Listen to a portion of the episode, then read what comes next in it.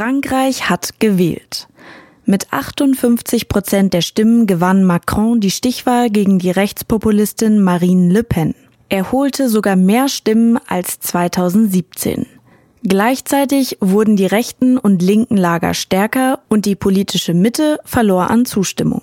Diese Veränderung des Wahlverhaltens in Frankreich sollte man laut Dr. Markus Obrecht von der Politikwissenschaft in Freiburg beobachten der Anteil an Wählerstimmen für die extremen Parteien ist äh, erheblich gestiegen. Ne? Also wir können davon ausgehen ungefähr, dass 54 Prozent im ersten Wahlgang für extreme Parteien gestimmt haben.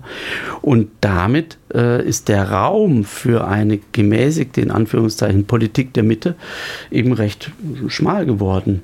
Ne? Also das Parteiensystem hat sich in Anführungszeichen, wenn man das so sagen kann, radikalisiert. Der Politikwissenschaftler erklärt, woher diese Entwicklung kommt. Das hat äh, vor allen Dingen mit der lang anhaltenden Krise in Frankreich zu tun. Das heißt also, wir haben eine ökonomische Krise, die schon seit 30 Jahren 40 Jahren in Frankreich eine hohe Zahl von Arbeitslosen provoziert, darunter eine sehr hohe Zahl an Jugendarbeitslosigkeit.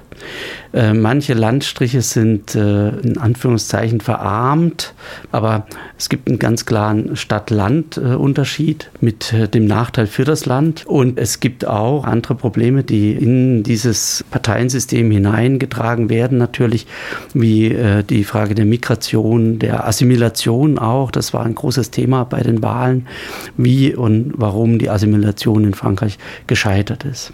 Auch die Wählerschaft des extrem linken Kandidaten war unzufrieden.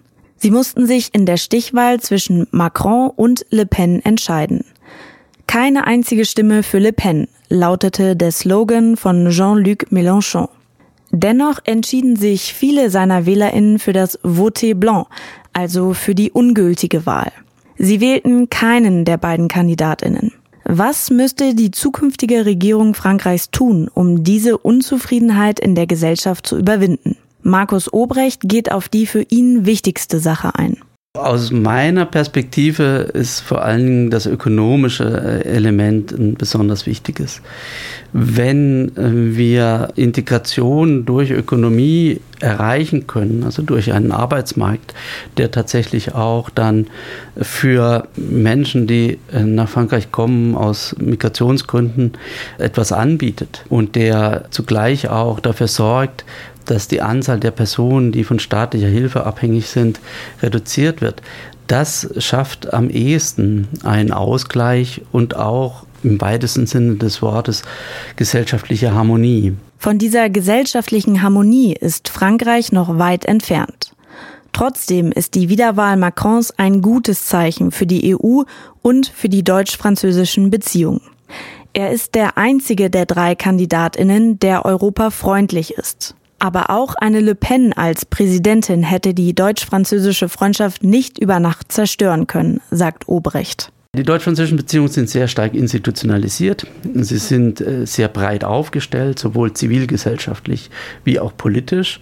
Insofern kann man nicht einfach von heute auf morgen eine solche Beziehungsebene absagen. Also man darf das nicht zu dramatisieren. Allerdings äh, hätte Le Pen mit Sicherheit diesen deutsch-französische Motoridee oder auch die Konsultation mit Deutschland auf ganz andere Art geführt. Es wäre eine Art Trumpismus geworden, Frankreich zuerst und dann äh, konsultiere ich oder ich werde nicht erst äh, mich mit Berlin absprechen, bevor ich bestimmte Entscheidungen für Frankreich treffe. Der Präsident für die nächsten fünf Jahre in Frankreich steht fest.